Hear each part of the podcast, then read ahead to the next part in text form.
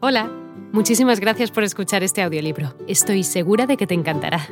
Me llamo Ana y a continuación podrás disfrutar de un previo del libro completo.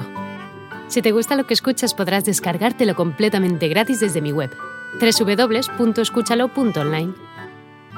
Un abrazo. Pregunté mirando la arena un tanto perplejo. Perdone, señor Sampson, pero no me refería a esa sombra. Margaret, por favor, explícale quién es tu sombra. Resulta, señor Sampson, que desde que estamos aquí, allá donde vaya, sea la hora que sea, veo siempre a un anciano inválido cerca de mí.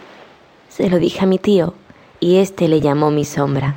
¿Viven ustedes aquí en Scarborough? No. Yo estoy temporalmente, por motivos de salud, en casa de una familia donde me ha colocado mi tío. ¿Y qué sabe usted de esa sombra? Le pregunté sonriente.